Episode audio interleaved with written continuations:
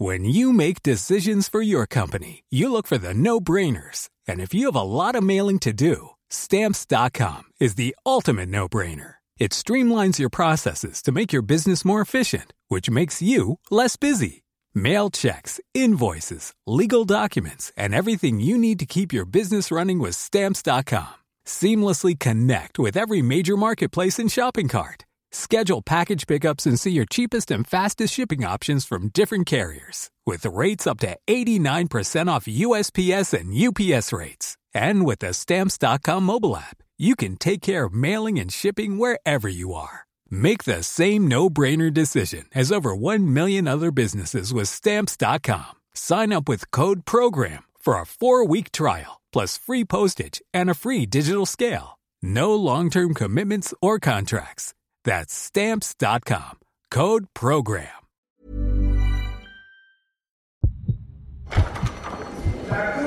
Je déclare l'audience ouverte.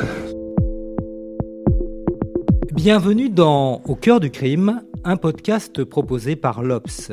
Ils ou elles se sont retrouvés de par leur métier ou par le hasard de la vie au cœur d'une histoire judiciaire et ils nous racontent comment ils ont été marqués à tout jamais.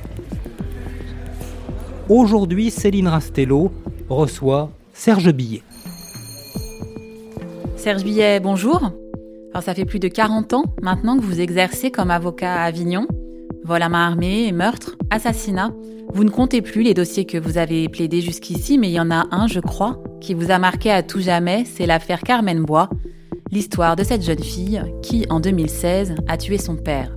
Alors le parricide, le sait, c'est un crime très rare. C'est aussi un crime qui se produit souvent dans des contextes familiaux très particuliers. J'imagine que c'était aussi le cas chez Carmen, avec une enfance pour le moins difficile. On sait que c'est une enfant qui a été dressée pour obéir à son père. C'est une enfant qui n'a jamais eu la parole. C'est une enfant qui a été euh, maltraitée par celui-ci, comme tous les membres d'ailleurs de la famille. Donc il y a déjà cette espèce d'antagonisme qui existe entre la tyrannie du père et euh, finalement euh, la situation des membres de la famille qui supportent cela depuis un certain nombre d'années. Donc on a déjà le terreau qui peut peut-être euh, expliquer le passage à l'acte. Donc ça c'est la première chose. La seconde c'est que on retrouve un homme mort avec une balle dans la nuque et on pense inévitablement à une exécution. Et puis on s'aperçoit, euh, au fil des investigations, au fil des interrogatoires, qu'on est en présence d'une jeune femme, d'une jeune fille, qui n'est pas en capacité de pouvoir travestir la vérité ou la réalité. Et petit à petit, on découvre que les déclarations qu'elle formule ne sont pas du tout en opposition ou incompatibles avec les constatations médico-légales ou avec les constatations des balisticiens. Carmen a toujours dit J'ai jamais voulu tuer mon père. Elle aimait profondément son père malgré tout, et elle viendra toujours affirmer qu'elle n'avait jamais eu l'intention de le tuer.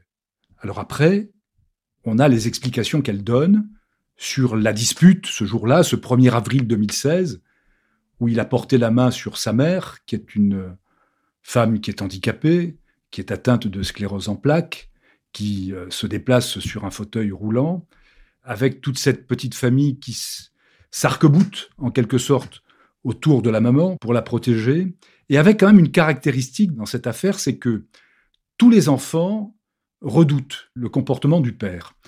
Et ce jour-là, lorsqu'il va rentrer du travail, euh, pour quelque chose qui est complètement insignifiant, complètement anodin, il avait imposé à la famille de ne pas parler en français lorsqu'il était là. Il fallait parler en espagnol. Et parce qu'à un moment donné, euh, la maman euh, s'est adressée au plus jeune des enfants en, français, c'est quelque chose qui n'a pas plu au père, et à partir de là, il y a eu une escalade de paroles, de menaces, euh, de violences. Et le père va, en quelque sorte, s'en prendre à l'aîné. Carmen, en lui demandant d'aller euh, dans le garage, d'aller chercher une arme, de venir avec. Il s'est installé dans le canapé du salon, fort de son, autorité et de sa tyrannie. Il l'a fait euh, asseoir sur une chaise à côté de lui. Il lui a demandé de charger l'arme. Il lui a montré comment charger l'arme. Et cette jeune fille, tremblante de peur malgré tout, à un moment donné, s'est reculée et a dit euh, il faut que je le fasse réagir, et le seul moyen de le faire réagir, c'est de tirer. Sachant que son père lui avait toujours dit, et elle n'avait pas de raison de mettre en cause la parole de son père, son père lui avait toujours dit que c'était une arme pour faire peur. Et dans un geste circulaire qu'elle fera alors qu'elle se met derrière le canapé, elle fait une sorte de geste circulaire, et à un moment donné, elle appuie sur la détente. Et il se trouve que l'arme, le projectile, va traverser le dos du canapé, euh, l'appui-tête du, canapé, et va euh, ensuite impacter donc le, papa qui est euh, assis dans celui-ci.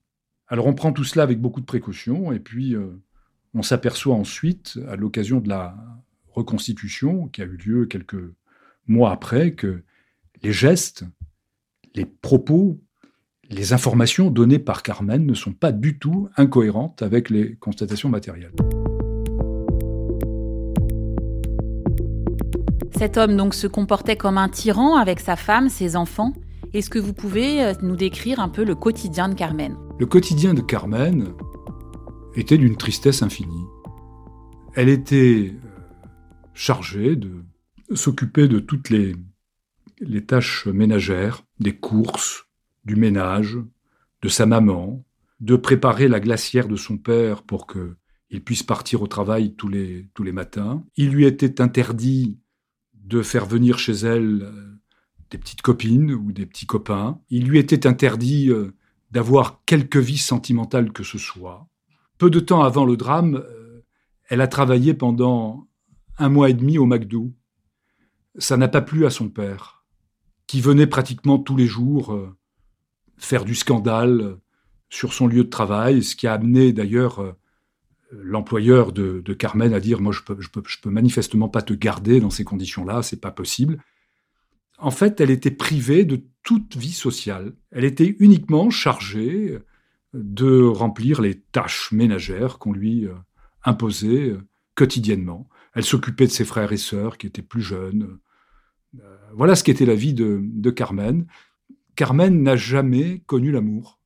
Quand je l'ai rencontrée en maison d'arrêt et qu'elle me parlait un petit peu de ses cahiers intimes euh, qu'elle m'avait remis pour que je puisse euh, véritablement appréhender sa personnalité, finalement, c'était une, une jeune fille qui n'avait pas existé.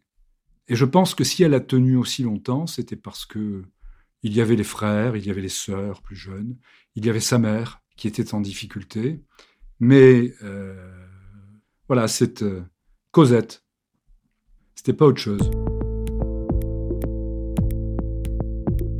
Pour Carmen, c'est donc un accident, mais l'accusation, elle, considère qu'elle a volontairement tué son père. Elle est donc poursuivie pour meurtre, pour parricide. Dans un tel contexte, comment avez-vous préparé ce procès? Les propos que nous avons tenus à Carmen, dans le cadre de son attitude, de son comportement, c'était surtout de lui demander d'être naturel comme elle l'avait toujours fait devant le, juge d'instruction, de ne pas composer, de vraiment d'expliquer la façon dont les choses s'étaient passées, tout ce qui avait été relevé, tout ce qui avait été constaté, ça venait accréditer euh, la parole de cette jeune femme et petit à petit, alors qu'au départ, tout le monde pouvait penser que c'était peut-être une exécution, euh, ça n'en prenait pas du tout le chemin. Et puis au bout de deux jours de procès, le verdict tombe. Huit ans de prison. Comment vous, vous réagissez? Le verdict, la Cour et les, jurés euh, reviennent. Ils répondent non à la question principale, c'est-à-dire à, celle du parricide, à savoir euh, de donner volontairement la mort à son père. C'est un soulagement quand même, malgré tout, parce que c'est la reconnaissance de ce que nous étions venus chercher. Donc elle est acquittée du parricide et conformément aux conclusions que j'avais déposées, donc la Cour euh, retient le chef d'accusation de violence volontaire avec arme ayant entraîné la mort sans intention de la donner, et prononce euh, la peine de 8 ans d'emprisonnement. C'est une belle décision. Je vous avoue qu'avec ma consoeur, maître Mimran, j'espérais le gain de deux années supplémentaires. Je pensais que six ans euh, était une, un juste verdict. Carmen s'est mise à pleurer. Elle a pris conscience, je crois, à ce moment-là, que elle était proche de la liberté, parce que elle avait pratiquement fait euh, deux ans et demi de détention provisoire. Nous étions au mois d'octobre 2018, euh, donc nous avions l'espoir que, en présentant une demande ensuite de libération conditionnelle, d'aménagement de peine, etc., euh, elle puisse retrouver la liberté dans le courant du mois d'avril ou du mois de mai 2019.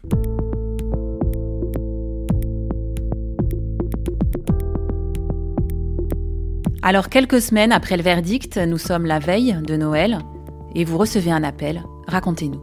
Oui, le 24 euh, décembre, je reçois un appel de la maman de Carmen qui me dit Carmen est morte. Alors là, j'avoue que ça a été un moment de, stupéfaction, d'incompréhension. J'étais sidéré par l'information, je ne comprenais pas.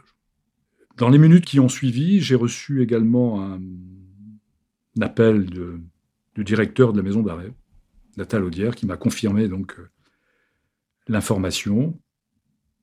J'ai essayé d'en savoir un peu sur les circonstances, donc euh, on m'a expliqué comment euh, elle avait mis fin à ses jours, et pas plus. Donc ce n'est que un peu plus tard que j'ai fini peut-être par comprendre que le mal était beaucoup plus profond que ce que nous avions imaginé. Je crois que ce qui a fait que Carmen a tenu pendant deux ans et demi, c'est peut-être ce, cette volonté de, de faire admettre la vérité, qui était de dire je n'ai pas voulu tuer mon père. Une fois obtenu ce, ce but, atteint ce but. Il y a peut-être eu un moment donné, un moment de, de désarroi. Vous savez, il ne faut, pas, faut pas beaucoup de temps hein, pour passer à l'acte. On est le 24 décembre. On a parlé d'une dispute avec une autre euh, jeune femme avec laquelle euh, il y avait peut-être une certaine affection. Il suffit d'un moment de désarroi pour passer à l'acte.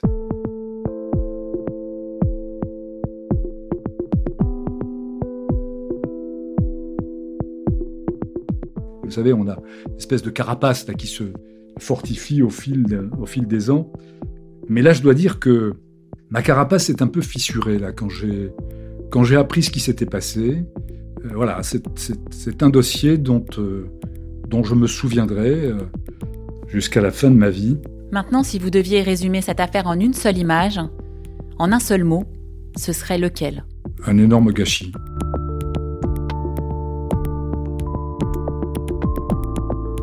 Vous écoutez Au cœur du crime, un podcast de l'Obs. Serge Billet répondait à Céline Rastello. Un montage signé Cyril Bonnet, une musique de Michael Gauthier, réalisation Julien Bouisset, direction éditoriale Mathieu Aron. On espère vous retrouver bientôt pour un nouvel épisode d'Au cœur du crime.